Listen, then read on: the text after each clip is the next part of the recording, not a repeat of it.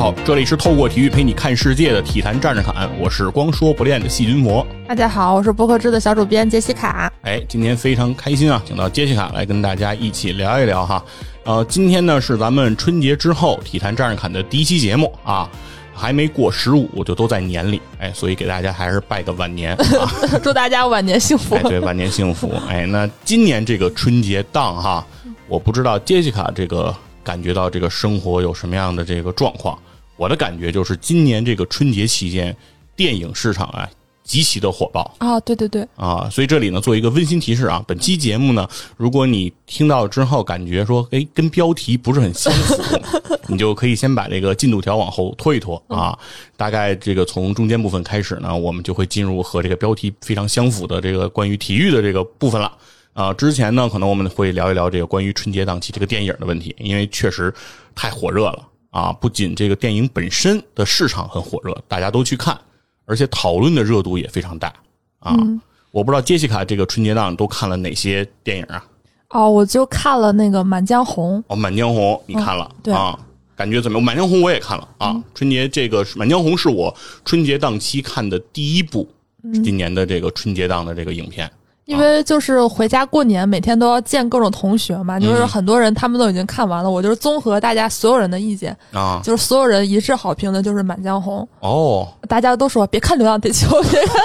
别看《深海》，太煽情了，是吗？太让人流泪了，别别就就看《满江红》。满江红，对，是我也是第一个就选的《满江红》，因为就是张艺谋的这个电影嘛，又是贺岁档的张艺谋。觉得肯定是一部值得看的东西，而且我看之前我非常好奇，就是他们说这个是呃喜剧还是悬疑？首先一听《满江红》这个名字，我就觉得大概能想到是一个可能比较悲壮的故事，岳飞嘛。对，但我我就很难想象他还能跟喜剧和悬疑怎么能搭上边儿。嗯，但是一看演员表，沈腾、岳云鹏，还有易烊千玺就更懵了，这都谁跟谁呀？嗯，就完全搭不。就是觉得说必须得看一看，就越听大家说越觉得搞不懂。嗯，就他们越说这个说什么男人的浪漫，嗯，然 后又又说什么？你说男人毫不浪漫，然后就决定一定要去看一看啊。然后当天就是，比如说我们是提前一天买票，我跟我同学我们两个一就分开买，他买他的，我买我的。我们俩一开始五分钟之前商量的，然后下单之后发现原来订那个座就没有了。哦，就是卖票卖的巨快。就是你们不是说一个人直接买两张票，你们是分别买，但是你们觉得自己是商量好买，肯定是能坐在一起。对，但实际上坐不到一块儿。对，就是后来就是干脆一边打电话一边那个买票，就是你们就一个人买两张不行吗？贵啊。哦哦，就是下单优惠那种，是那意思吗？哦，对，哦，就我们那儿不知道为什么，一般都是两人同行免费，我们那儿一个人更免更便宜，更便宜。因为，春节档那个电影票价普遍都涨了啊，是挺贵的。对，然后我们俩就最后还是反正稍微有点偏的，还是坐到一起了。去了之后发现还好是提前一天买，当天就满了。哦，你们是提前一天购的票呢？嗯，哦。然后第二天去现场的时候就是。整个那个影院全都是人，然后《满江红》这场全都是满的。对，今年电影院真的挺火的，就是电影院那个就是这个取票啊什么的，那个那个地那个位置有都得排队，有时候看着是挺火热的。然后一开始看那个《满江红》的时候，就开始觉得沈腾就想乐，就觉得说这个人物是不是选的不太好啊？这个毕竟是《满江红》这种很严肃的题材，结果发现哎，岳云鹏。哎，有了岳云鹏，就接受了沈腾这个设定，然后就在就就在那儿愣住了，然后就在想这到底会怎么演呢，就就就有一点降低那个期待值了，就觉得是不会用来圈钱的吧？觉得沈腾、岳云鹏就招人喜欢是吧？比较有喜感嘛，嗯。嗯。呃，然后结果越看就哎哎哎，也就就就他真的是层层反转，就是比较喜欢看那种悬疑的，应该会喜欢，尤其是前半部分，我特别觉得来劲。开始觉得说，哎，这个是好人，哎，那个是坏人，你看，哎，好像还不是，哎，那这个有没有可能就在那儿猜猜猜猜猜，还挺有意思的。对，就是其实它的片长时间还是挺长的。嗯，满江红我印象中应该是一百五十多分钟。的一个电影，将近三个小时，对，就是接近三个小时，就是属于就是超过两个小时，很长了，所以就感觉是应该是，呃，但是整个这个电影的节奏还是比较紧凑的，就是整个过程你不会觉得它很长，就没有说看到一半就觉得怎么还不完的那种感觉这个至少我觉得从这个角度说，《满江红》是一部好电影啊。对就虽然肯定现在争议有很大哈，就是但跟我觉得跟电影本身的关系嗯没有那么大，就啊是电影的主题什么的，或者是它的水平，它更多还是一些哎呀很难说的东西吧。嗯，对，总之我是觉得这是一部值得看的电影。嗯对，作为电影本身来讲，其实就是我们今天聊这些电影对他们的评价，就是仅仅把它当成一个电影来看。嗯就就就 OK 了，就是不用给他外延特别多的这种辐射，包括一些里面一些演员的选择什么的，其实我觉得也没有那么重要。就是比如说，本身我是一个不认识易烊千玺的人，我看这个电影，我也不会有太多的对于这个角色、这个演员的特别的一些感觉。哎，我觉得不知道易烊千玺可能看这个片儿可能会更 更效果会更好一点嗯啊。，就不带入他是什么偶像啊、流量啊这这些身份啊，嗯这就是单纯的一个演员。我觉得他在里面把他那个人物，总之我觉得他是完成了这个故事了。嗯，啊，没有说在里面就是永远是想着，比如说在一边演戏一边觉得自己现在是个偶像，我需要帅一下，就是起码没没有这个过。当然，易烊千玺长得可能客观上讲，从我的审美上角度来讲，他也不帅，对，但是他仅代表谢金佛。啊，对对对，就是我个人片面的看法啊，浅薄的看法来讲，他我觉得他没有那么帅，但是但是我觉得他至少他在里面也没有自己让我觉得他很帅，就不像某些演员。就觉得自己很帅，对，就是不管我认为不认为他帅，但我知道他内心深处觉得自己特别帅，而且他希望把自己的帅传播给所有人。呃，至少他没有做这样的事儿，我觉得就是挺好的一个电影。反正我对《满江红》的评价也是挺高的，我觉得这是一个很不错、很不错的一个电影。当然，其实，在春节档，我觉得最那个就是话题性更高的，甚至于就是这种大家就是在网互联网上啊，这种评价于会远超过《满江红》，甚至为他鸣不平，说他为什么不是春节档票房的冠军？哦，《熊出没》对对对对，《熊出没》是好电影。对，听我虽然没看，但是我听了一些评价，《熊出没》是好电影啊，说《熊出没》非常非常棒。那除此之外，就是《流浪地球》嘛。对对，这个《球二》确实是话题度，我觉得非常拉满的一部电影啊。我是看了这部电影的，杰西卡有看这部没有，感觉咋样？你还没看哈？就是怎么说呢？就是我的评价就是《流浪地球二》是一部好电影，且还可以更好。哦，就是还是有待提高。哎，就这这哎，我可没说，哎，我可没说啊，我过度说。解读，我就说它还可以更好。我举个例子哈，为我这句为我这句话做一个解释啊，就是咱就举一个例子。其实我现在看电影，就是我很难评价电影啊，就是比如说去，我只能说我作为观众，我是不是喜欢啊？我很难说这个电影是不是呃特别好，或者说它的艺术成就有多高，这东西咱不懂啊，咱说不了。但是呢，就是我现在看电影呢，有一个习惯，或者说我自己心里有一个一个意识，在电影刚，尤其是刚一开场的时候，我会问自己，就是现在这个电影已经开始了，现在它出现的第一个镜头，或者说它的第一组情节，我在我观影结束之后走出电影院的时候，我还能不能记得它？哦，然后到第二天，我还能不能记得它？然后过了一年，比如说这个电影，我是一个我看过的电影，但是让我重新看它的时候，我能不能从它的第一幕就记住这个电影？嗯，对，我觉得这个呢，是我当时对，就是这个，我不是说我用这个标准来检验这个电影好与坏啊，我只是说对于我来讲自己的一个一个一个问题，就是因为我认为电影从我的理解就是在胶片时代，它的呃电影的胶片这个成本是很高的，所以导演的每一个镜头理论上说都是很珍贵的。那在这个过程当中，他在最开始给到你要把人拉进去的这个镜头，是不是可以吸引到人的，能不能让人记住的？我觉得这个事情是他要承担的一个功能啊，所以我会问自己这样一个问题。那问题就是呢，其实我是和看过呃《流浪地球二》的这个朋友做过一些交流。我问大家的问题就是，《流浪地球二》一上来的画面是什么？包括我，我跟我媳妇一起去看的《流浪地球二》，所以我也问了他这个问题。那他给的答案就是，就是那个沙溢和吴京两个人说了叭叭叭，说说了一些什么话呀之类的。对，这是他给我的答案。但实际上，这个这个画面的真实这个就正确答案，他是一上来是一个印度裔的一个科学家，在向别人就是类似在宣讲，然后当然也带着一种咆哮和不满，就是关于数字生命这个项目的这个问题。就是他一方面在讲数字生命是一个非常非常好的项目，可以让人得到所谓的永生，然后同时呢，对这个项目的终止他非常的愤慨。其实是刚开始，《流浪地球二》是以这样的一组镜头来开始的，但是事实上是有有观众记不住的。嗯那甚至于我是出了电影院之后。仔细想过这个问题，因为我是带着这个问题看的，所以我会记住。如果我没带这个问题啊，我我也不确定我是不是能记住。对，但是我们回到回过来，要是对比《满江红》的话，《满江红》的第一组镜头是什么呢？是一堆字儿。啊，对，当然那是第一幕嘛，就是有一些背景的一些字儿。但它的第一幕真正开始有画面的那个镜头，就是一堆这个小兵开始在开始。不是抽签儿，是在那个巷道里，就是在那个类似乔家大院那种大院的那种这个院子和院子之间的这种巷道里，在那儿奔跑。哦，一组小队在奔跑，然后他们奔跑之后推开了一个门，然后里面有一具尸体，哦，就是那个金人被插了一把刀死在那儿了。哦，对，这是他的第一幕镜头。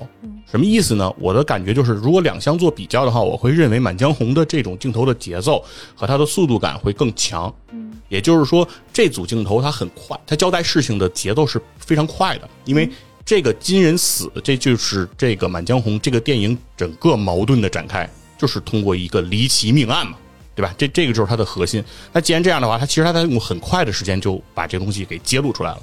但是，呃，很显然，当然，就是《流浪地球二》，它为什么用那样的开头，它有它的深意，我也能理解。但是，呃，从某种角度来说，《流浪地球二》以它的开头的镜头和它整个，因为《流浪地球二》的时长比《满江红》还要长，哦，三个小时，它达到应该是一百七十九分钟啊，那就是基本上就算三个小时了，所以是一个非常长的电影。那在这个过程当中，实际上，我认为可能有些篇幅是可以进行重新的调整的。如果用郭德纲那句话，就是这个活得掐 啊！我这是我个人的理解，就是作为一个观众来讲，就是呃，我对比这两个电影，我会认为呃，张艺谋更珍惜他的镜头语言啊，而郭帆可能为了给大家诠释更大的全貌，他的野心就更大，所以他要往里面容纳的东西会更多，所以大家看到的这个电影呈现来讲，如果只比较这个的话，会有这样的差别。哦，我大概有这个感觉，就是张艺谋的这个电影有一点像他要把自己以前所有玩的好东西都给塞到《满江红》里头，很多东西之前的电影里头能都能看到。嗯，呃，就是比如说那种英雄的那种结尾啊，或者是大红灯笼高挂他的那个布景，就是张艺谋他把他所有的那种这么多年的经验给累积到《满江红》，但是郭帆他还是稍微经验少一点嘛。哎，对，能能，所以我是说，《流浪地球二》非常好，它还可以更好。所以说，就是如果以着这样的态度和能力继续进行《流浪地球二》，或者不是叫《流浪地球二》了，就是《流浪地球》这个 IP 的后续开发，甚至于《流浪地球》相关衍生作品的开发，呃，未来《流浪地球》可能会成为在世界影史上非常有影响力的一个 IP。啊，它有可能，比如说它的三、它的四，甚至五六七，因为它整个时间跨度会要长达两千五百年。所以这个中间，其实如果资金充裕，资方给力的话。呃，理论上讲，《流浪地球》是一个生生不息的话题和影片，对吧？它是可以一直下去的。两千年，对，因为一共两千，一共那么那么长时间，对吧？对吧？两两千五百年，就算是你以一百年为单位，还可以拍二十五部呢。所以说，这个是很长的一个维度。所以我相信它后面后面就会越来越好，会是这样。我听起来感觉就是，如果你对故事要求更高，你可以看《满江红》；你对特效要求更高，你看《流浪地球》。哎，对，就是我举个例子，就是我媳妇儿是这两个电影她都看了，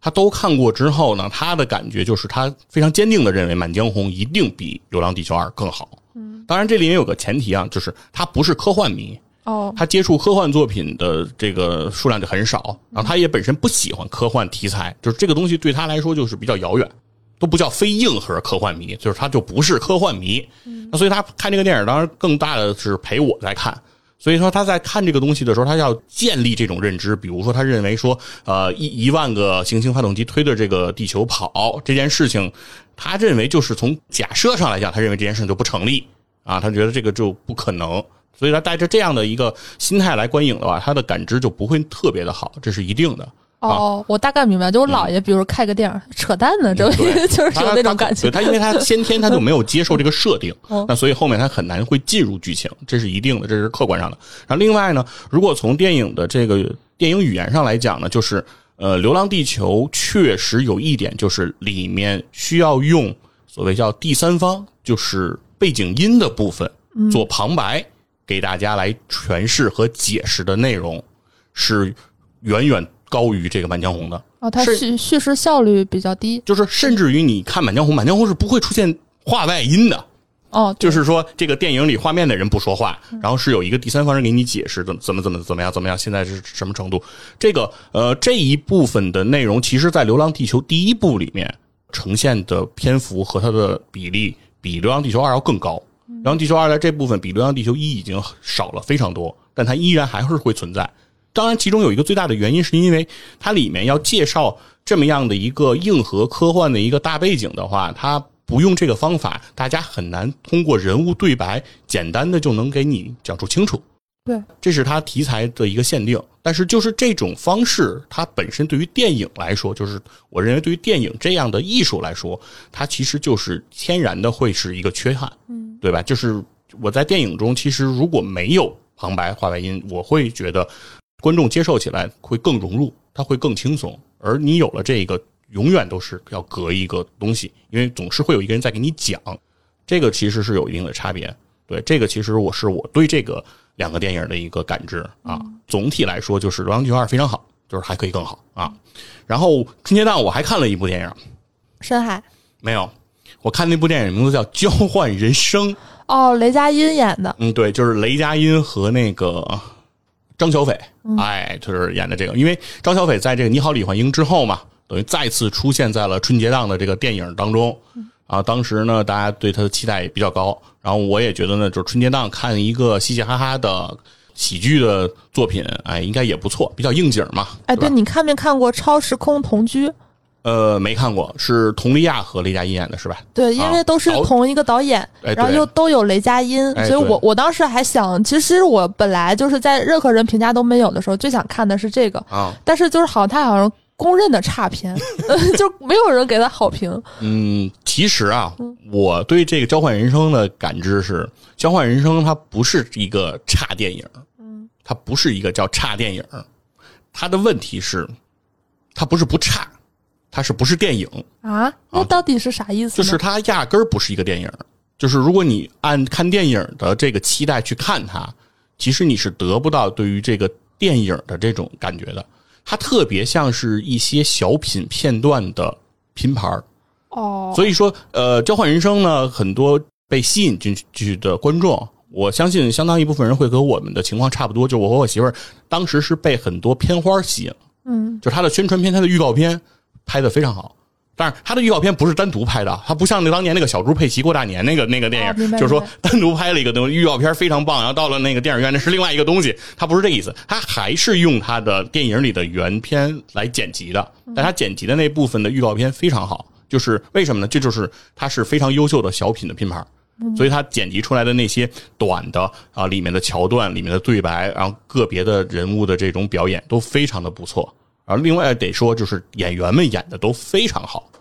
大家都非常棒的完成了自己的表演，都非常好。我觉得他们这个电影都很努力，对，但只不过是说他们在很努力的，没有给大家去做一个电影而已。哦，对。我都能大概想象得到，比如说那个《超时空同居》，那个电影质量总体来讲还不错，而且是这几年非常少见的好看的爱情喜剧吧。嗯，因为这个类型绝对是又叫好又叫座，大家都喜欢，但是非常难拍，就觉得说这导演挺牛的，有必要挖掘挖掘。然后那个雷佳音演的也不错，就就他们俩肯定能挣钱，就本子就拼一拼凑一凑。我我听起来就是这种感觉。嗯，反正就是对，就是它不是一个整体的一个东西。就是你单独拿他的片花来看，就是如果你没有看这部电影，你就找找他的预告片哦，就就把他精华都给看完了，你就 对，你就你就挺开心的了。然后去了电影院，你会觉得并没有比这个得到更多啊，这就是 就是这么一种感觉。对，所以说就是感觉坐在那儿呢，就是这个时间呢就过得有点漫长啊，就是因为我们在看那个，就是我们看电影的时候，一般都会准备点零食。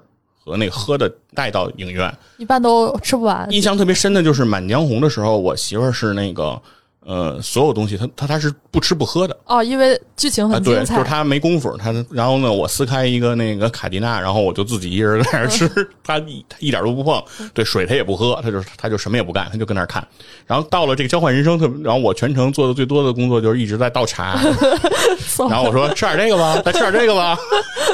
哎呦，这过程不累。哎，对，反正就是就是气氛不一样。对，当然，电影院我相信就是很多观众有可能还是对他的评价是不错的，因为我的观影的效果是来看，就是电影里会让大家笑，就是呃，现场观众还很多时候笑的还是挺开心的，就是我看到他们笑的很开心，就是我也看他们就挺开心的，就是氛围很好。哎，就这个线下观影和线上完全不一样。哎我记得我以前看那个《澳门风云》，其实效果也都挺好的，嗯，大家乐得很嗨啊对，，吐槽也都吐槽很厉害，就是大家 就有些观众他乐得很大声，然后我会看他看一会儿，哦然后再看会儿电影，就是觉得哎很有意思，就是大家就觉得哎呀，他把他戳中了，我也能感，我也能，但我也能理解，就是他为什么被戳中了，我知道那个笑点是在哪儿啊，但是我只是不会像他乐的那么夸张，但是我知道他在乐，然后但是我觉得他大家真的他更有意思就是对过年期间就是有这种氛围，真的挺好的，就是让大家能够真的哈哈笑一笑，然后也不用想太多复杂的东西，对吧？不用像《流浪地球》那样去关乎什么人类命运哈、人类命运共同体这样的大话题，也不用像《满江红》那样去思考历史的这种厚重，你就是你就是乐一乐嘛，开开挺开心啊，也挺好。所以这个呢，是我春节档就是看了这三个啊。杰西卡，你还有看其他的吗？嗯没有天天打麻将，听大家吐槽电影，这就是我的啊，对，反正春节档是挺火的，包括还有无名哦，啊，对，哎都不敢聊着了。对，无名并世界激荡很刚硬，是吧？非常好，非常好，也是好电影，应该，嗯，这，虽然没看啊，好了，应该都是好的，对，都是很好的。但是最有意思的是，这春节档还有一部电影，当我想看它的时候，我看不着了。哎，是什么呢？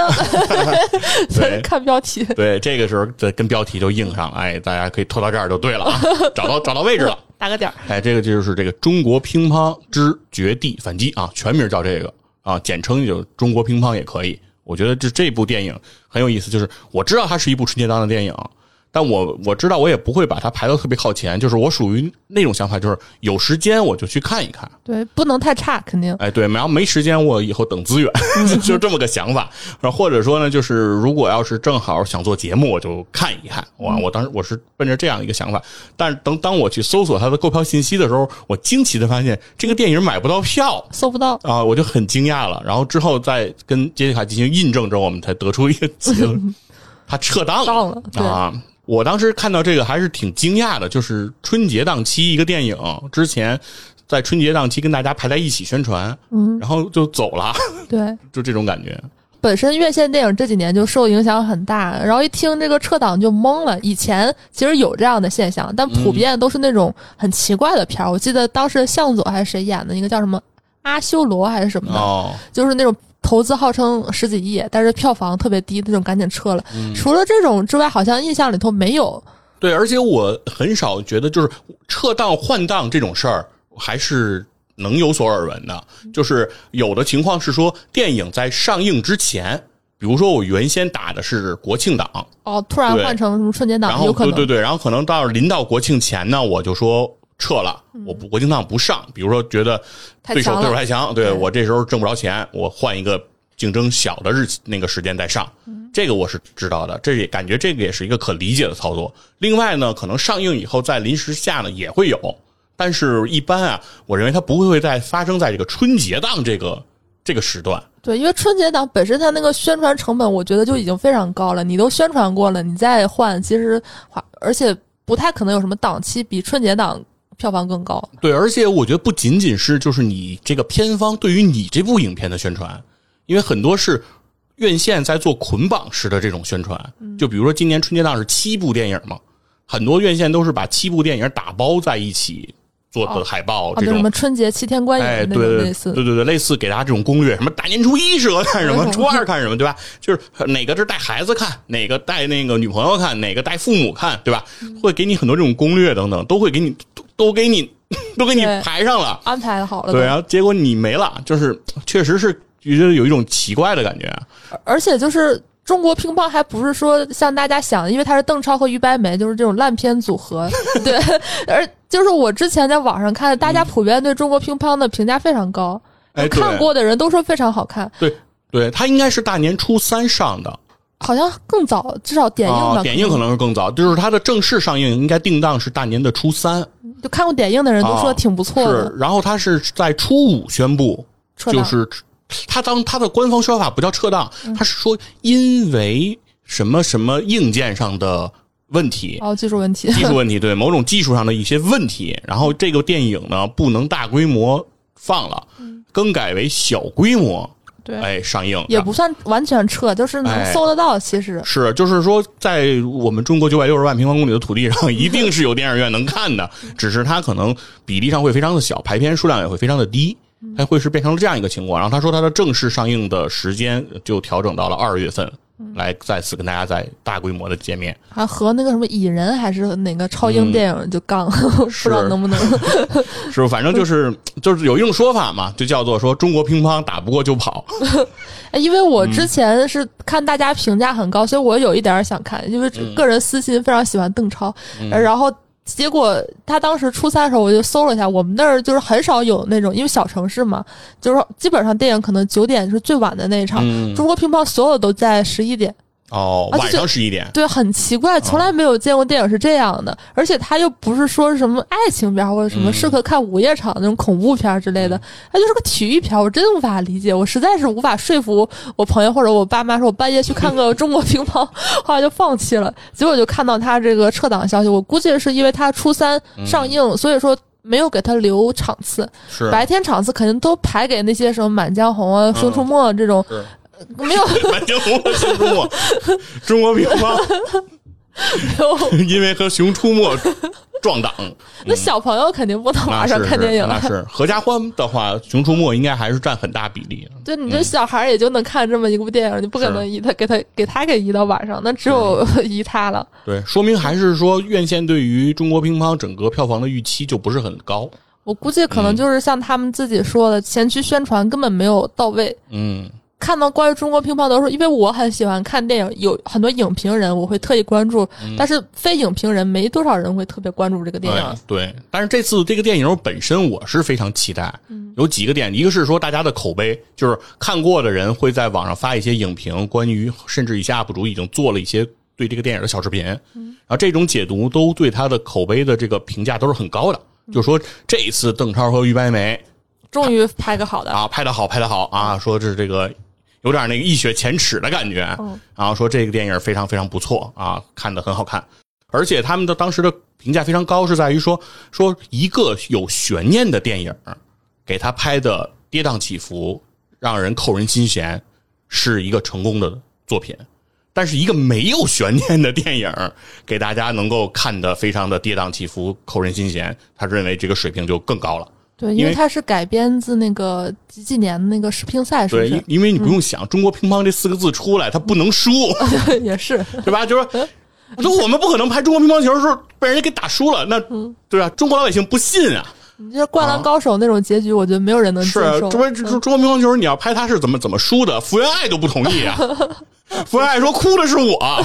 不是王楠，对吧？就是不可能，就是没有人会信嘛。所以说一定赢，就结局就是注定了，就是这个片儿一定是大团圆、大成功，一定是大获全胜啊，一定是这个结局。不不用想，就是不管中间有多困难，后边肯定赢。”那在这种背景下，如果他要是说还能给他们评价很高，我觉得就是做的很很棒了。就说明他过程一定挖掘了很多细节，或者是非常真实啊。对，而且他这个背景呢，当时又是看到他叫绝地反击嘛？为什么叫绝地反击？其实这个背景也很真实，就是九十年代的时候，其实中国乒乓球是走过一段低谷的，而真正让乒中国乒乓球又次站在了世界的巅峰，其实就是从一九九五年的第四十三届的天津世乒赛开始的。嗯。那个时候就是今天，我不敢说自己是乒乓球迷，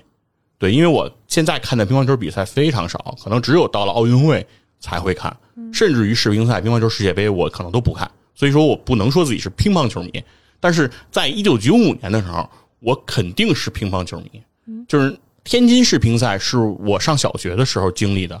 那个那一届世乒赛是我看的非常全的一届世乒赛。为什么呢？就是很很吸引人啊。就很很好看啊，而且因为那个时候他中国乒乓球没有那么强，就是大家还是稍微就不会觉得说肯定稳赢是吗？呃，知道中国乒乓球队很强，知道他们有实力，但是能不能一定拿冠军不知道，尤其是男团。当时对他们其实因为那个时候感觉世界上名将也非常多，是吧？韩国的金泽洙是吧？哪个叫瑞典的瓦尔德内尔对吧？然后包括中国的这些名字，我当时也非常熟悉，马文革。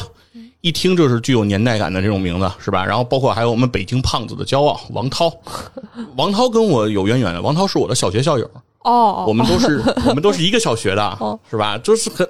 就是你，因为所以那一届世乒赛对我来讲意义是不一样的。我看的是很兴奋的，而且年龄又小，而且成绩最后打的又好又成功。那最后，尤其在那一年，我记得就非常清楚，就是每年会买那个集邮册，就是这一年全年的所有的邮票。然后会集结成册，然后中国邮政会卖这个东西。当年我们家老老每年还会定期去买这个集邮册。然后那一届的那个第四十三届天津世乒赛的那个那一组邮票，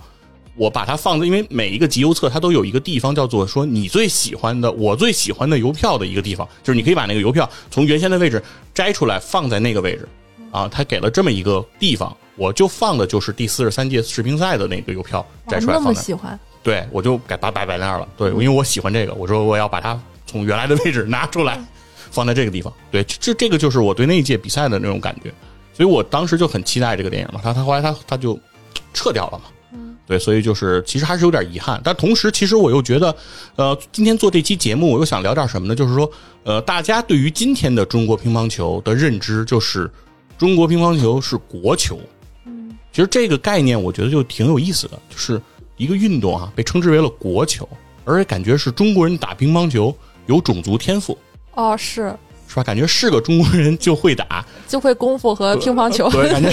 对，感觉是个中国人，是不是就出生就攥着乒乓球拍出生的，是吧？然后感觉是把随便一个中国人，比如说弄到什么布拉柴维尔，就能去到那个地方拿全国冠军的这种感觉，就是会让大家觉得，如果中国人天生就是乒乓球很强，但实际上来说呢，乒乓球这个球呢，它不是中国发明的这项运动。哦，啊，这项运动就被称之为国球，它就像京剧被称为国粹，那是我们自己的东西。但乒乓球不是啊，乒乓球是英国人发明的。哦，这样啊，对，所以乒乓球的英文，嗯，它不是乒乓，就乒乓这个说法就很就很很很吊诡的。足球呢叫哐哐是吧？就 就是你拿你拿声音，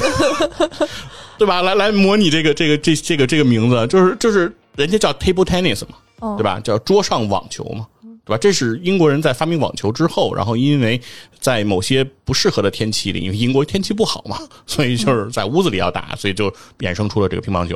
所以它是这样的一个概念。哦，对，那所以说，其实中国呢也并不是说生来就一直在乒乓球这个领域上就是独步天下的，其实它是有发展过程的。嗯，哎，所以说其实正好呢，虽然影片还没有看，所以我们不把视角聚焦到比如说九五年四十三届世乒赛那么那么近的这个时间段。其实可以把时间往前拉哈，而且我也特别想聊这个世乒赛啊，就是因为现在对于乒乓球来说，号称有世界三大赛，就是对于乒乓球的这个顶尖的殿堂级的这个比赛啊，分别就是世界乒乓球锦标赛，简称世乒赛，然后还有是乒乓球世界杯，嗯，然后另外就是奥运会，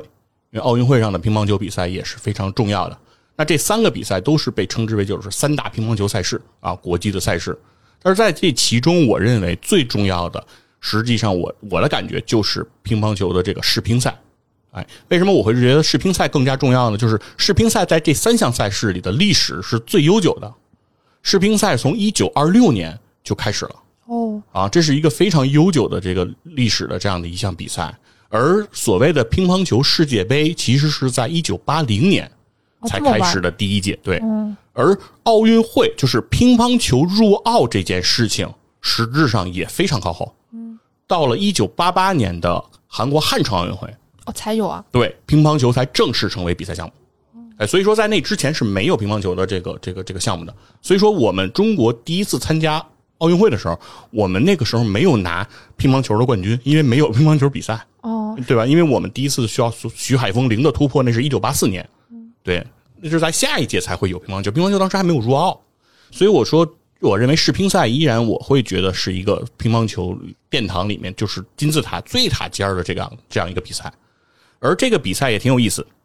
在一九二六年啊，刚刚举行这个呃世乒赛的时候，这个世乒赛的这个比赛，其实它现在的比赛的摄像是和我们今天看到的世乒赛的摄像是不一样的。就是乒乓球的世乒赛，它不像足球世界杯，足球世界杯就只有一个冠军嘛，嗯，对。但是乒乓球其实是会分项的，比如说有男单，哦，女单，男对，就比如说要是对，要是先说男子就是男单、男双，嗯，然后那个男团就是男子团体，然后是混双和女单，也就是说在当时只有这五项，嗯啊，然后在一九二八年增加了女双，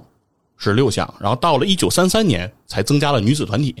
哎，就是变成了现在的七项。其实它是经历了这样一个发展过程，其实也是一个女权胜利的过程。就听起来感觉好累啊！一个运动员要打好多场啊。哎，对，就是他的比赛分项特别多，就是呃，有的运动员是可能是需要参加很多项目，比如说呃，如果你是男子单打，比如说一号种子选手，你必然打男单。嗯。那很大程度上，你有可能去配男双。嗯。然后之后你还有可能要去打男团。所以说，呃，比较优秀的选手很有可能在一届比赛拿多个冠军。嗯，对，比如像当年刘国梁啊、孔令辉他们这样的这种殿堂级的这种选手啊，他们都很有可能会实现在这自己所参加的项目上全都拿冠军，对吧？男单拿一个，男双拿一个，对吧？刘国梁拿个男单冠军，然后再和孔令辉拿个男双冠军，然后刘国梁、孔令辉 在一起拿一个男团冠军，是吧？对，就是这样的一个情况。乒乓球它的分项是非常多的啊，这是一个现实。另外还有一个点是，在这个一九五九年以前，乒乓球的世乒赛是年年举办啊，不是四年一次。对，它不是四年一次，它是年年都办。那听起来更累。对，它一直到一九五九年，然后改成了两年一办，嗯，就是五九年、六一年、六三年这么办。但是呢，到了这个呃零三零四年，就是也就是第四十七届世乒赛的时候，又改革了，它改成了。呃，奇数年我们办单项比赛，就是刚才所说的男单、女单、男双、女双和这个混双这个些比赛放在奇数年来打，然后偶数年我们去打男团和女团。哦，哎，就是这么这么个是这么这么个分项，也就是说，所谓世乒赛，经常可能就是你今年听说有世乒赛的比赛，你明年你又听说有了，你觉得很奇怪，你说是这是年年打吗？其实它不是年年打，它还是那一届。哦，对，所以他用名的时候，你会觉得，哎，今年说第几届，明年还是这一届，那是因为他就是一年的比赛，他拆成了两年这么去打，可能也是像你所说的，就是项目太多，呃，运动员的强度是不是过大，可能会有这样的考虑啊，嗯。啊，然后这个是整个这个世乒赛的一个整个的演进哈，然后其实来说呢，所以就像刚才说，一九二六年就开始举办世乒赛了，所以说在很长的一段时间里，其实中国人是不参加世乒赛的。对中国人也其实没有什么人去打乒乓球，对吧？你很难想象，一九二六年的时候就有中国人去打乒乓球了。所以说，这个东西其实它是一个很长的一个过程，从一九二六一直到一九五一，就是二十多年的这个时间里，乒乓球其实都是非常孤单的一个存在。它主要就是由欧洲球队再去争夺，嗯，甚至于说可以说是呃，在前多少届的比赛当中，就是匈牙利队。是当时的霸主，对，在整个欧洲，匈牙利当时可以是独步天下，可能是比如十连冠、八连冠这种局面都会发生。当时匈牙利是非常强的，哇啊！然后到了这个一九五二到一九五九年，在这七年之中，东亚球队就逐渐开始崭露头角。哦，是不是韩国日很强？呃，日本。哦哦哦，对，这一期间日本非常的强。日本一九五二年是他第一次参加这个这个世乒赛，在此之前他还没参加过。在一九五二年，他第一次参加就直接就拿走了四个冠军啊！啊，因为刚才说了，一共有七个分项嘛，七个分项里他拿走了四项冠军。嗯，哎，然后在第二十一届到第二十五届这五届比赛当中，他们蝉联了男子团体的冠军。这么强，就是对当时的日本男乒是非常强大的一个存在。哎，我为什么对这个特别诧异？就是我前阵子看了一个很好看的漫画，叫《乒乓》，就日本人写的，就是他们那里头请了一个中国选手，就说这个孔文革是那个什么落选，好像入选了省队，但是落选了国家队。他们就说能入选省队的话，在其他国家也是国家队的水平，就感觉日日本人特别怕中国人。我当时就觉得说日本他肯定一直来很弱，怎么怎么样的。对，所以实际上日本在五十年代的时候是非常强大的，可以非常恐怖。他们在整个这个五二年到五九年期间，他们一共啊拿到了二十四个世乒赛上的冠军，嗯啊，然后其中在一九五四年，他们实现了男女团的双包揽，哇，就是男团冠军是他们，女团冠军也是他们，可以。对，当时日本队绝对是一支实力非常强大的球队。嗯，对，所以在这个时候，其实，在世乒赛这个舞台上，其实在这个阶段没什么中国队的身影。嗯，对，实际上中国队第一次参加世乒赛是一九五九年，在那个时候，中国是拿到了这个男单的冠军啊，当时的这个荣国团啊，为中国拿到了第一枚世乒赛的冠军，那也是我们第一次去参加世乒赛。哇，哎，但是我们的男团冠军。是拿不到的，男团冠军还是日本的啊，就是男单这个我们是拿到了一个冠军，那是我们第一个拿的世乒赛的冠军。所以说非常关键的就是从一九五九年开始，世乒赛变成了两年一届，所以紧跟着的就是一九六一年的第二十六届世乒赛。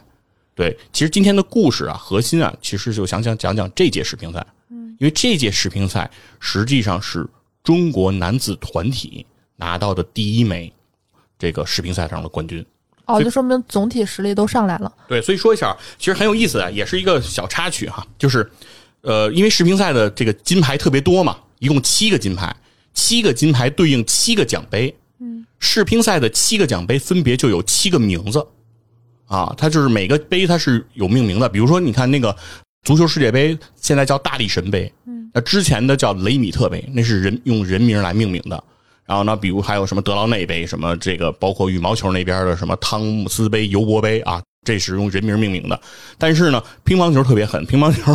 七个冠军就有七个名字。嗯啊，男团的这个冠军他叫斯韦斯林杯，啊，也是以用人名。对，然后呢，这个女团的这个冠军叫这个考比伦杯，啊，这个男单冠军叫这个圣伯莱德杯，女单的这个冠军叫呃吉盖斯特杯。男双冠军叫伊朗杯啊，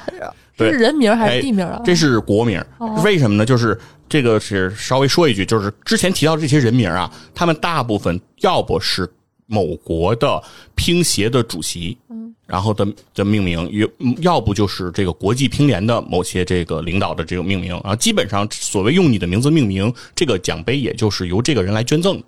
当时设置这个比赛的时候，他们会这个捐赠这个奖杯啊，他捐赠的，所以就用他的名字来命名。而伊朗杯呢，是伊朗国王捐赠的哦，所以就没有用国王的名字，而直接就挂了伊朗这个国家的名字啊。伊朗杯女双叫波普杯，然后混双的叫这个兹赫杜瑟克杯啊，就是七个杯是七个名字。对，所以说经常也能听到说是在一九六一年这届比赛中，是中国男团第一次捧回了这个斯韦斯林杯。哎，对，所以说这个是也是非常值得纪念的一个点。而更重要的一点是，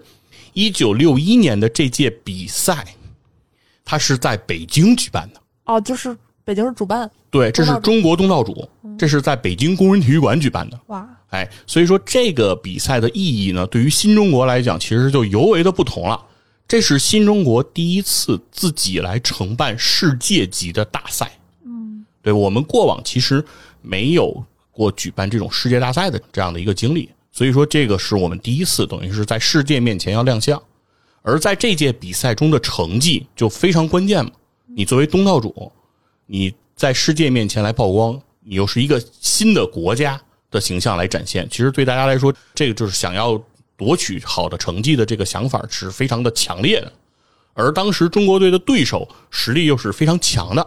尤其是日本，离得也很近。对于日本来说，其实来北京比赛就也不存在太多的这种气候啊等等这种调整，所以对于他们来说，其实这个情况也会比较的好，哎，所以是这么一个情况。所以这届比赛的时候，其实对于中日双方，其实对这场比赛都非常的重视，尤其又是在北京比这个比赛。嗯，而当时这个中日两方，尤其在男团的这个比赛当中，就是在一九六一年的四月九号这天举行的这个男团的决赛。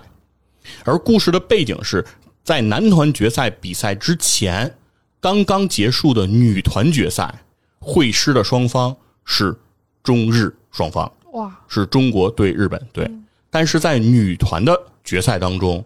中国女子团体乒乓球队是输给了日本女团，日本女团先拿到了这次的女团的冠军，对，然后中国女团其实是拿到了亚军。但这依然其实是中国女子乒乓球团体在乒在世乒赛上的最好成绩了，啊，这个成绩也其实是非常不错的。但毕竟是冠军旁落了，那所以说对于中国男团当时其实压力就是非常大了，就是顶着全国人民的这种注视，要来完成这场比赛。而这个比赛当中啊，其实我会非常呃想给大家讲述一个人的视角，或者说从一个人当成主角来讲。这个人就叫徐银生，嗯啊，其实在中国乒乓球啊，将星璀璨啊，就是如果去聊这个历史地位啊，就是会非常的复杂。就是中国乒乓球其实是有三个人物是可以保留这个自己拿到的这个单项比赛的这个冠军的复制品的，啊，对于他有一个要求，就比如说像之前大家知道说这个世界杯，就是如果有一个球队拿到这个冠军三次，就可以永久的保留这个世界杯。所以这就是巴西队为什么永久保留了雷米特杯之后，国际足联又做出了大力神杯，因为那个杯就被拿走了嘛。但是在世乒赛这边，他不太允许你把杯就拿走，但是他允许的是国际乒联会给你做一个该奖杯的复制品，你可以永久保留这个复制品。我们有三个运动员其实是拿到过这样的荣誉的啊，分别是庄则栋，这个男子还有马龙，然后女子是王楠，就是一共他们是获得过三次世乒赛的这种男单和女单的冠军，所以他们是保留了这个奖杯的复制品，所以成就是非常高的。徐云生在这些面前可能他没有那么辉煌，对，但为什么会以他的这个视角来讲呢？其中有几个事情是比较有意思的，就是徐云生在一九六四年啊，他发表过一个讲话，叫关于如何打好乒乓球。啊，这个讲话很著名。他这个讲话的背景是什么呢？是说，一九六一年中国男团不是拿到了这个世乒赛的冠军嘛？但中国女团没有拿到冠军。所以说，如何让中国女团尽快拿到世乒赛的冠军这件事情，是当时的国家体委非常重视的。所以就由徐云生相当于像传播经验那样，以这个中国女团运动员为背景啊，向他们讲述关于如何打好乒乓球。而在这个讲话当中，他的讲稿之中，其实有很多关于他这一次比赛的技术和他包括他整个人的这样一个心态的一个背景的一个介绍。所以说，我觉得就是挺有意思的。所以我们正好在这个比赛当中可以看徐云生，也可以看他之前心态的这样一个变化，非常非常有趣的一个经历啊！就是在一九六一年的四月九号这一天啊，北京工人体育馆决赛就要开打了，就是中国对日本。那这个比赛它当时的设计是叫九盘五胜制。就是要打九盘但是呢，在九盘当中对阵的双方是三局两胜制，就是九盘当中每一盘是三局，然后每一局的小分的比分是二十一球制，哎，是这么一个背景啊，先跟大家说一下。然后呢，第一盘的这个比赛对阵双方就是中国队这边就是名将庄则栋啊，然后他的对手呢也是这个日本的这个当时的当时名将啊，叫星野展弥。啊，星野展弥呢，被日本人亲切的称之为叫“乒乓小僧”，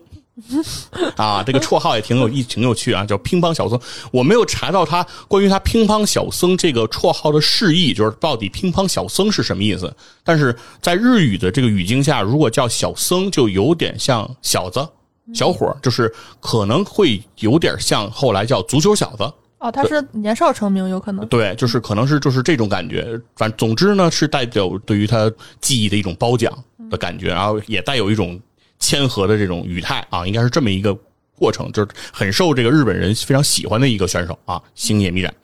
他在第一场比赛中，庄则栋不负众望，上来就先声夺人，二比零，就是两场二十一球这个比赛都拿下了，二比零，这样的话就把大比分就改写成了一比零啊，就是九盘五胜制里就是一比零。然后在第二盘当中上场的就是这个徐云生了。徐云生登场之后，但是呢，他输给了这个日本选手木村兴志。木村兴志是一个什么样的选手呢？木村兴志他是一个左手持拍的选手。徐云生是就是大部分的乒乓球运动员大概率还是右手持拍的比较多，就是左手将相对来讲见的是会少的。而左手将对于徐云生来讲就会非常的难受，在于就是如果对方和你同为右手选手，就是你的正手位对他的反手位，你的反手位对他的正手位，就是你打球其实是有这样一个习惯，比如说该他该推挡还是侧身，其实你是有这样的一个预判的。但是如果是对方和你相当于镜像了，就是你的正手位就是他的正手位，你的反手位就是他的反手位，就是你整个的这个套路全是反着的。这对徐云生来讲，这个挑战就变得非常大。而徐云生在这场比赛当中，就是以一比二的比分就输给了这个木村兴志。其实这一局输完以后，整个大盘的比分就变成了一比一。其实对于这个徐云生来讲，这种失利是压力是非常大的。其实相对应的这个故事，在过往徐云生的比赛中是发生过的，就是在一九五九年多特蒙德的这个世乒赛上，徐云生当时参加的这个男双比赛，其实徐云生就发生过，就是在十九比十六领先的情况下被对手翻盘，而在那个之前，教练去跟徐云生喊说。你应该怎么怎么调整？你应该怎么怎么样？当时徐云生给教练的反馈是：你别说了，我知道不行了。就是其实他当时内心的这种抗压的能力是很差的。所以在当时他讲过，他说在自己在六一年世乒赛之前的这种比赛经历当中，其实他是一个呃遇到挫折很容易去放弃和灰心的人。所以说说很多比赛里，他认为能赢的比赛，他有的是没赢下来的。而在这之后，他为了去调整自己的这个心态之后，其实他发生了很多的变化。比如他说，在世乒赛之前的全国锦标赛上，就是他说他打出了很多盘的比赛都是在落后的情况下反败为胜的。他说那个时候就是说很多球，他说在这过往之前，他说有的球我可能就放弃了，觉得人家今天发挥的比我好，我就输就输了。但是他在这个时候，其实的徐云生是和过往的徐云生是不太一样的啊。而徐云生呢，这个这个特点。他也有绰号啊，叫智多星。这乒乓球运动员，乒乓球运动员他大部分都有绰号啊。徐云生的绰号叫智多星，就是他在乒乓球队中的角色，就是他属于球路非常的多变，而且他的招数很多啊。徐云生在自己关于这个如何打好乒乓球的这个讲话中也讲到说，他说他是技巧的批发商，就是他的很多招数是跟这个乒乓球队的运动员都他是伯仲家之所长，就谁有什么绝招，他都去琢磨，都去想给学过来。所以他会有一个绰号叫智多星，就是他会很多的方法啊方式，这都是他的这个特长。而更重要的是，虽然他这场比赛输了，但是这次的失败没有击溃徐云生，因为男团比赛打九盘，这九盘他们还要重复上场，就是他们其实按理说就是每一个国家应该是派三个选手，每个人都要打三盘，啊，所以说其实这是一个非常残酷的一个过程，所以这只是徐云生的第一盘他就输了。那第三盘上场的呢，就是上一届的这个男单冠军荣国团。荣国团呢，在这个比赛当中的状态啊，可以说其实一直不好。所以在这场比赛当中，荣国团是零比二，非常干脆利落的输给了这个日本选手，对迪村一之郎。迪村一之郎在这一盘比赛当中就完全克制荣国团，啊，荣国团就是打的就是没有什么还手之力，所以日本队等于就领先了。虽然庄则栋上来是一比零，但这个时候大比分已经变成一比二了。其实就是中国队就已经有点危险了，因为接下来要上场的就是徐云生，而徐云生的对手就是刚才说的乒乓小僧啊，星野弥展。星野弥展在这一次的日本国家队当中是一号种子的角色，而徐云生是刚刚输过球的。所以说，其实这一局比赛，我觉得是非常重要的一个，算是这个整个比赛的一个赛点或者是一个戏弧。就是这个比赛，我个人现在就是回看这场比赛的话，我会觉得，如果徐云生这个时候输给星野密展，比赛可能就结束了，就是日本队后面就可能势如破竹了。因为荣国团状态不好，然后庄则栋就算是再能赢，但是如果徐云生也被人击溃了，那等于就是你的两个主将都。被击溃的情况下，就是庄则栋也很难独木来支撑了。嗯，所以说这个比赛呢，我认为对徐云生来讲就非常重要，而且这一场比赛也诞生了在中国体育解说史上的名场面，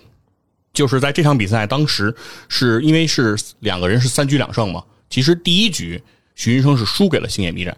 就是徐云生是被完全的逼在了悬崖边啊，上一盘比赛刚输给木村，打星野上来又输了。所以徐云生必须在后面的两局当中都赢，才能够战胜星野迷展。而第二局比赛，徐云生拿回了一局，比分变成了一比一。在最后的关键时刻，当时徐云生是二十比十八领先。这个局面和当年在多特蒙德徐云生十九比十六领先对手是何其的相似。就是徐云生只要再赢一个球，二十一比十八，他就拿下这场比赛了。但是他的压力也非常大，就如果他输了，那大比分就是会让日本队拉开，所以他这个时候其实他内心也非常的挣扎。但在这个时候诞生了那个名场面，让星野弥展也成为了徐云生的一个最强背景板，就是里面出现了所谓徐云生叫连扣十二大板。当时的解说是这样的一个画面，就是开始是星野弥展在不停的给徐云生放高球，实际上是一种防守策略，就希望徐云生出现失误。而徐云生就一直在扣星野弥展，然后当这个扣到第七拍的时候，这个解说开始出现这样熟悉的声音，就是第七大板、第八大板、第九大板、第十大板、第十一大板、第十二大板，徐云生赢了。对，就就是这样的一个解说词。当时的这个声音非常的高亢和洪亮。而这个声音和我们后来非常熟悉的宋世雄老师的声音非常的相似啊，或者说宋世雄老师的声音和这个声线非常的相似。这个就是中国体育解说的第一人张芝哦，对张芝先生的这个解说是在后来的这种所谓流金岁月的这种回放当中不停的重现，就是当时徐云生的这所谓十二大板，对他真的就是从第七大板他就开始只是在数这个板数，徐云生就是在不停的扣星野迷展，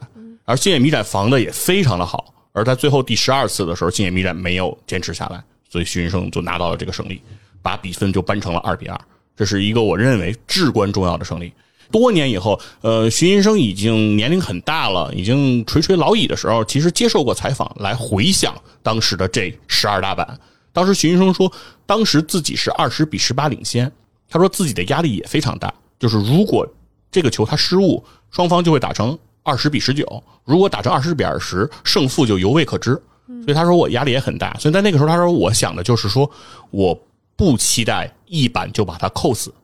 就是我希望。尽量的稳妥，所以我才会出现连扣了他十二大板。而在这每一板当中，其实徐云生都面临着极大的压力，就是他要极大的控制好自己的力度，他非常生怕自己会出现这样一个失误，但他同时又非常想赢。这种心态其实的把控是非常难的，而他连续操作了十二次。在当时可以看得出来，就是徐云生的内心的波澜，其实是比当时所有电视机前看这场比赛的人应该更加的激动。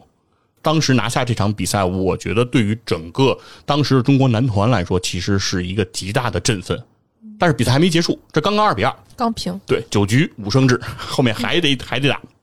到了后面第五盘比赛，然后庄则栋就再次登场。庄则栋无愧无愧为这个中国男团的定海神针啊！庄则栋登场就不会输，所以庄则栋呢在第五局当中是二比零击败了迪村。哎，这样的话呢，等于是中国队取得领先了，现在三比二领先了。但是呢，第六盘，荣国团又登场了，对吧？我刚才说了，荣国团在整个对世乒赛中的这次的这个状态是非常非常的不好，所以当时荣国团在第六局当中又非常干脆利落的零比二输给了木村，就是这个左手将。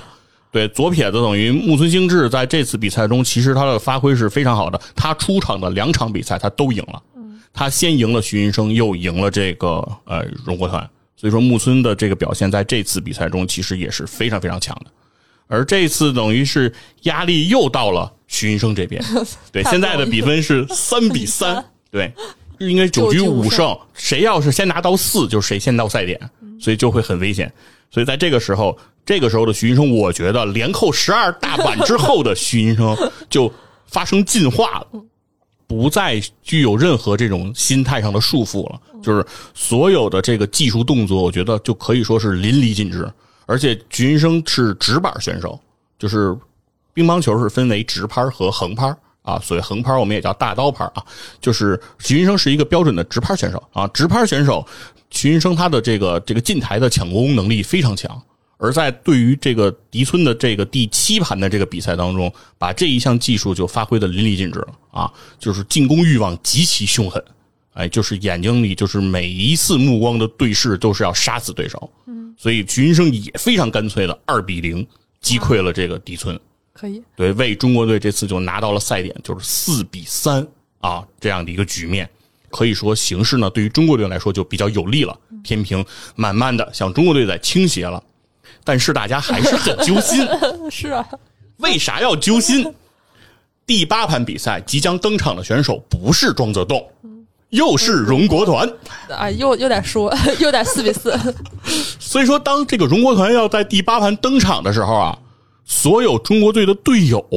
不能换人吗？很慌张，不是这个顺序是排好的。其实他是按，你看他的他的意思就是第一单打庄则栋，第二单打徐云生，第三单打荣国团，然后之后是上第二单打，上第一单打，上第三单打，之后是上第二、第第三和第一，就是这么倒这么这么排的。其实这个排兵布阵它是有讲究的啊。那个双方其实是根据对手的实力，其实是希望自己的人对上对方的人是能赢的。但是其实如果打到九盘打满的话，实质上是每个人和每个人都碰。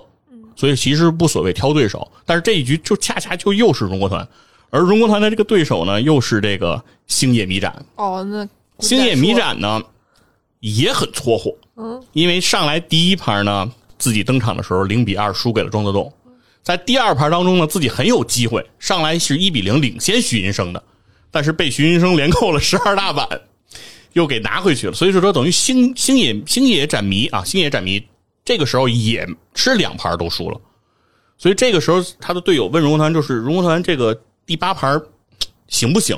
啊？有没有信心？然后荣国团说了这么一番话，他说：“我和星野斩迷，我和星野现在的情况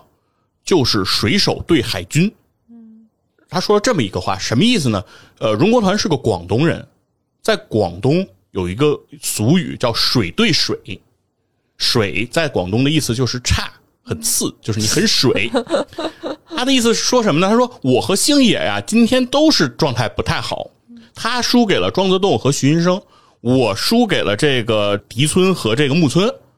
我们俩都输两盘了，都不太行，都不太行。所以我俩我俩就是次对次，歇下来这盘就看谁今天输三盘因为输三盘等于就是你今天参加比赛全输嘛。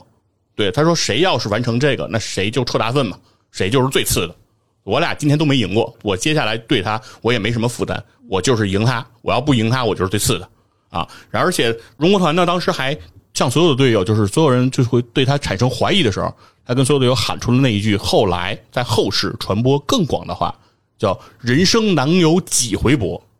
此时不搏，更待何时？” 哎，就是这句话，就是当时的荣国团也是被逼到了悬崖边。也是，就是如果这场比赛他如果没有顶住，后面庄则栋的压力就会非常非常大了，因为双方那就是决胜局了。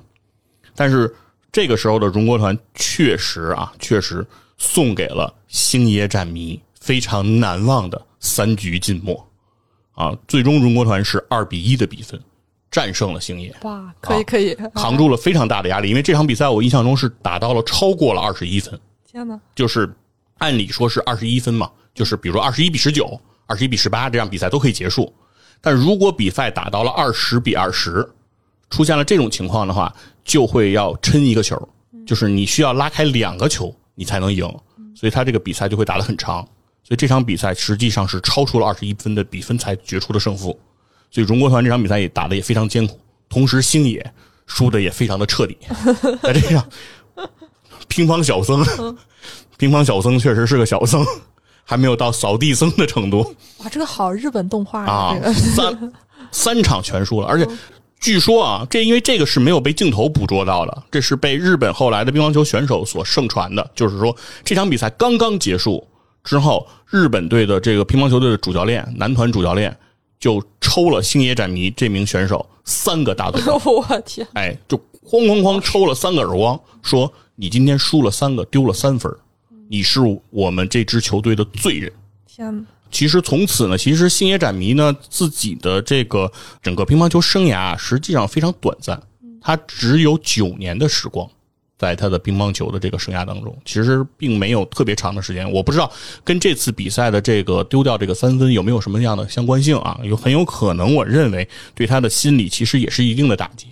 但但是他后来很有意思的事情就是，他后来和徐云生的关系非常好啊。啊，就是两个人通过这次比赛成为了莫逆之交，哎，经常有这种特别友好的交流，甚至两个人后来还进行过不止一次的表演赛，嗯，就是甚至两个人在这些表演赛当中的最后环节都会。来复刻 十二大板，对，就是就是星野给徐云生放高球，然后徐云生来扣他，然后两个人一直扣到十二个，然后这个再结束。对，所有的观众都期待看 他们重新再表演这个，嗯，哪怕他俩都已经可能七老八十了，然后那个大家也希望看徐云生扣星野十二大板，就是大家把他这个已经都当成一个娱乐性的一个梗啊，不管是中国球迷还是日本球迷，对，都非常期待这一点。而星野呢，实际上是在二零二零年啊的时候离开了这个世界啊，算是和徐云生的这段哎就是亦敌亦友的关系啊画上了一个句号，也是非常的就是有趣的一个经历。而徐云生后来的表现，就是在这一次比赛当中，为什么我说徐云生进行了这种进化呢？其实是在他的这个关于如何打好乒乓球的这样的一个讲稿里，其实他也强调了很多，就是什么样的他认为什么样的训练是非常。好的一种训练，或者说他认为当时的中国女团的选手应该怎样去训练？我觉得其实可以给大家很多的启发，不仅仅是打乒乓球上，甚至于在我们的人生上，在我们的工作上，在我们的学习上，我觉得都很重要。而且他非常有他的想法和和这种启示啊！我觉我看完这个他的讲稿之后，我有三个地方，我觉得是可以对我们有一些促进作用。对，对他首先他讲到第一点是说，他希望啊大家要掌握多种打法和手法去击球，而且他说，尤其在你训练的时候，他说，比如说你一直在用这种拉弓的方式在训练，那这个时候其实你可以有意识的在拉弓训练的这种专项训练中，突然变换一下手型，去打一下别的。这个击球方式，比如说扣杀呀，比如说是推挡，你可以突然的去变换。他说，这个时候的变换比你在专项时间里去练这个技术，他认为对你的启发会更大，因为它会让你的大脑突然从一个频率调整到另一个频率。而他说，这个恰恰这种变化是比赛当中时常要发生的。比赛并不是写好的剧本。很有可能你设计好的一些动作，在你比赛的接球的那一瞬间，你是要突然进行变化的。而这种变化，他说认为是在训练当中应当去训练的。哎，这是我觉得很有启发的一个点，就是我们可能在日常当中做很多事情都习惯按部就班，就是比如我今天准备学语文，我就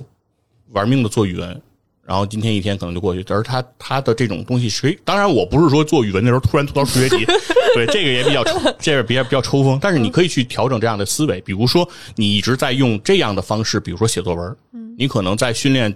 时间比较长了以后，可以突然的去变换一下，比如说题材，比如变换一下你的这种呃文章的结构，可能这种变化可以给你带来新的思路。我觉得这是一个比较有意思的想法。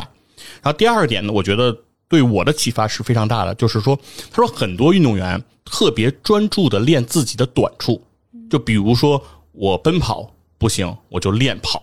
比如说我接长球接不好，我就使劲的练怎么接长球。他说很多人其实是他说是非常专注在弥补自己的短处上，但他的意思是长处短处，他说都要练。哦，对，有的时候你会认为这个是我的长项，我可以先不用练了，我放一放。但他说。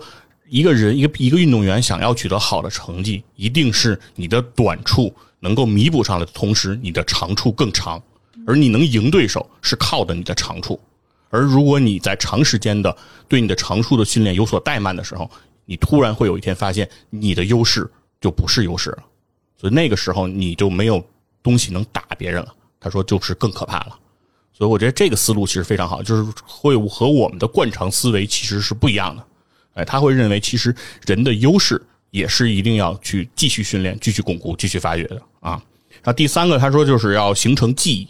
就是在每一次击球之后，他说要在大脑和这个手要一起进行思考啊，就是你的这个球是靠什么方法打出去的啊，要在大脑中形成这个记忆。如果是打的成功，就下一次要复刻这个记忆，让它进一步的强化。那最后他就是说要实时的总结啊，不断的去提升。我觉得这些点其实是很有这种呃指导性的。实际上，就是很多时候我们听很多这种是给别人的什么经验之谈的这种讲话呀，实际上没有什么干货。哦，都比较虚。但他这个很实在。对，比如大家讲讲精神，讲讲努力，讲讲拼搏，什么顶不住了再顶一下之类的这些东西，其实谁都会说。但我觉得他讲的这一段关于怎么去训练的这一段，实质上我觉得针对性是很强的，甚至于我觉得对于当时的运动员一定是有启发的。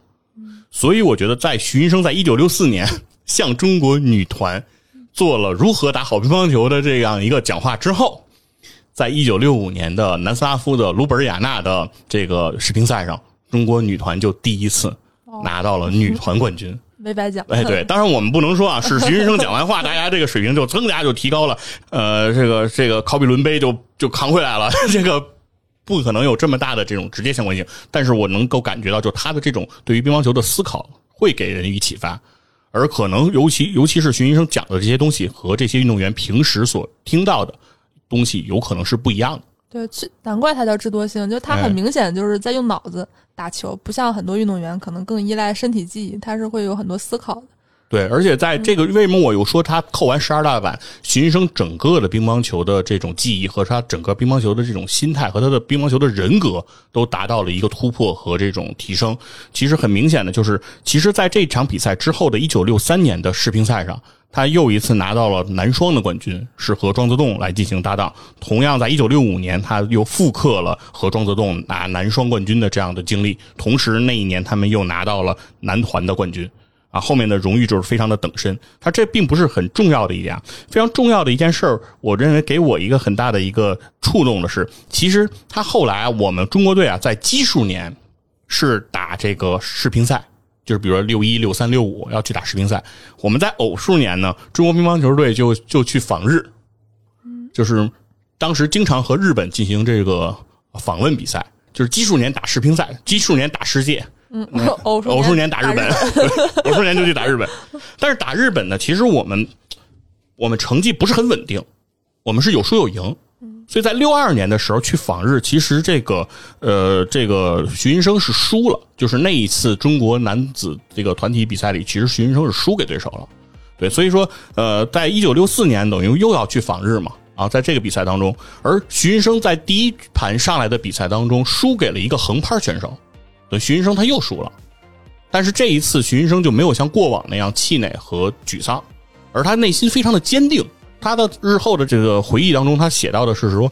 我认为我虽然输给了横拍选手，但直拍选手我还是能赢。”就是他对自己的这种自信和这种认知，我觉得就提升了一个层次。就是他不会再去沉浸在失败当中，之前的失败对他下一局比赛不构成任何负面的心理影响了。没有那么情绪化了啊！对，我觉得这一点上来讲，其实对人来说是一个极大的蜕变。所以他在对阵下一个选手的时候，其实教练是在问徐云生的意愿，就是你还打不打？就是如果你觉得今天状态不好，我们可以换替补队员，对，你可以不打了。但徐云生说，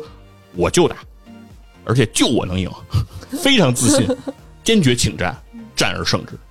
我觉得这个时候就是能看到一个运动员从他。当年是一个遇到挫折很容易气馁、很容易放弃的运动员，到他就是在这个世界大赛的舞台当中，去在一个关键比赛当中完成了这个突破之后，他整个的人生、整个的信念都发生了一个巨大的变化，甚至于我认为，在那之后，徐云生这个人的格局都发生了极大极大的变化。哎，因为徐云生其实在一九七七年，他就从这个乒乓球运动员的身份上退下来。成为了这个国家体委的副主任，哎，就开始为这个中国体育啊整个的这个经营啊建设啊开始付出自己的这个贡献。而在一九七九年，他成为了中国乒乓球协会的乒协主席，而甚至他其实是一度是担任了国际乒联的这个乒联主席。所以说，在徐云生这个任上的时候，一九八八年为什么乒乓球能够顺利入奥，徐云生在其中的贡献是功不可没的。徐云生为整个乒乓球的发展其实做出了极大的贡献，甚至于徐云生还推动了一件事情，就是把乒乓球从小球变成了大球。乒乓球之前是三十八毫米直径的尺寸小一点的球，后来变成了四十毫米，现在这样一个大的球。这个事情啊，其实一直被国人所诟病，就是我们中国人啊，一想到这件事情就非常的愤懑。为啥呀？为什么呢？就是。中国运动员啊，很注重技巧。嗯，我们抽球速度又很快，所以球越小，它的转速就越快。嗯，球越小，对手就越难接。我们的这个发球抢攻、接发球抢攻是我们的核心优势技术。在这样的情况下，小球对我们的比赛成绩的影响会非常的好。我们打小球成绩就非常好，所以就是世界上的人都怕我们。中国乒乓球也是在那个时候开始出现的，而把球一旦变大，虽然只变大了一点儿啊，不会说是变成了足球，它还是乒乓球。但是虽然大了那一点儿，但是对于这种妙到毫巅啊，这个水平炉火纯青的乒乓球运动员看来，它的变化就很大了。嗯，因为球的转速就变慢了，球速的飞行速度也变慢了。我同样的力量去抽这个球，它的速度没有以前快了，对手能够看清了。对手能够接回来了，比赛就变得有悬念了。我以前三板把你打死了，现在可能得到十二大板了。就是这个会拉近中国队和其他球队之间的差距，对手很容易追上来，中国队的优势不那么明显了，比赛变得有悬念了。那这件事情很多我们中国的体育迷、中国的乒乓球迷其实是不太舒服的，就觉得我们独步天下，我们天下无敌，难道不好吗？对吧？那你们通过改规则，比如说无遮挡发球啊，什么不让多地呀，然后那个限制胶水啊，你们不就是为了让中国队我们变弱吗？让我们拿不到那么多金牌吗？但是徐云生恰恰他是在推动小球变大球，对他和大家的思维方式是不一样的，就在于徐云生知道深刻的知道一件事儿：乒乓球不是中国队越强，他在世界的影响力越大，而是乒乓球变得有观赏性、有悬念、有竞争性，他才能在世界上被推广，他才能在奥运会里长期以往的待下去，中国乒乓球才能够更长久的为中国体育的辉煌添砖加瓦。否则的话，中国乒乓球如果永远一家独大，变成了呃，除了中国队，这个乒乓球就没有人打了，别的球队不来参加了，报名的人越来越少了，那终有一天乒乓球就会退出奥运会。嗯，那接下来国际乒联有可能会解散，因为除了你中国人，没有人打了，或者说现如果有一天变成，即便是有国外选手打，他也是长得跟中国人一样的这些人，对吧？我们所谓中国的海外兵团。去参加的比赛，这个也不是作为当时国际乒联主席，这是他的视角所要希望看到的局面。因为这个对于乒乓球这项运动，对于我们中国想通过乒乓球来树立自己的民族形象，他认为也是不利的。所以我才说，通过那十二大板，提升的不仅仅是他运动员的格局，更提升了我觉得他整个看待这项运动的视角。对，所以他才会和别人的想法不一样，对吧？他才会去说推动说，希望把球变大。希望让大家都有竞争力，希望让中国队在这种竞争的环境当中越来越强。我们的强大不建立在敌人的这个溃退上，我们的强大建立在比敌人更强，对吧？所以说，只有大家都在努力为这件事情奋斗，乒乓球这项运动它才有它的意义，乒乓球才有它的生命力。否则，一家独大的运动逐渐就会其实从这个世界上消失。所以我觉得徐云生的这个看法是我现在感觉非常欣赏。当然，我小的时候我也会反感，说啊，就是为了欺负我们中国人，对吧？但是他的视角和我们就完全不一样。所以这是今天为什么会用了很大篇幅说，在我们第一次拿到男团、第一次捧得四位斯林杯这个事件上，我以徐云生做主角来讲这个故事，其实也是这个原因。在我眼里，他和所有的其他的所谓的优秀运动员不是一个完全的层次。他可看到的东西，我认为比我们就更深远，啊，他是一个我觉得非常值得尊敬的体育人，对，在很多时候，我觉得他的格局可能已经超越了国界之间的界限，所以我觉得真的是一个非常具有伟大的体育人格魅力的一个非常值得我们去记起的这样一个人，而这个名字呢，可能呃很多的现在的乒乓球的爱好者，现在的大家呃的体育迷，可能已经很少提起了。哎，所以今天才想给大家来讲一讲。对，当然，其实乒中国乒乓球后面还有很多的故事可以讲。就是在六十年代的后期，其实中国队是缺席了几届世乒赛；而在七十年代，其实对于中国乒乓球来说是一个重振旗鼓的阶段。而与此同时，也是朝鲜、韩国开始崛起的那个阶段。而到八十年代的时候，其实中国乒乓球是出现过一段叫“中国打世界”的局面，那个是真正中国乒乓球的辉煌，是打到天下无敌的那个感觉。但是很快到了九十年代，就是八十年代末九十年代初，中国队兵败之后就急转直下。其实面临过一段低谷，在那个低谷期的时候，其实是有欧洲球队的这个教练和队员说，中国乒乓球从此将会一蹶不振，给他们十年、二十年，能不能重新崛起都不知道。但事实上，中国队从低谷到走向巅峰，只用了五年，所以这也是中国乒乓绝地反击这个电影应该所选取的那个阶段。嗯所以这也是一部奇迹，所以说这就是说，相当于说，在我们观赏那个电影之前吧，先做一个小的铺垫啊，讲讲徐云生的这个故事，讲讲中国乒乓球队这个辉煌的起始原点。那中国乒乓里头有徐云生吗？我看那个介绍里是有这个人物的，嗯，对，但那个时候徐云生的角色应该已经不是这个教练和这个运动员了，就啊，应该是以这个体委官员的这个身份，戏份应该不会很多，对对，出现的，对。因为他当时应该是在，应该他当时应该会在体委这样一个工作岗位上任职了，嗯嗯。然后非常感谢大家的收听啊，也是说这是我们相当于为这个中国乒乓这个电影之后的节目的一个小预热吧。等到这个电影真的上映的时候，然后我们再看看有时间再给大家真正的啊聊一聊，就是我印象最深刻的那第四十三届天津的世乒赛。那就是本期节目，我们 下期再见，拜拜。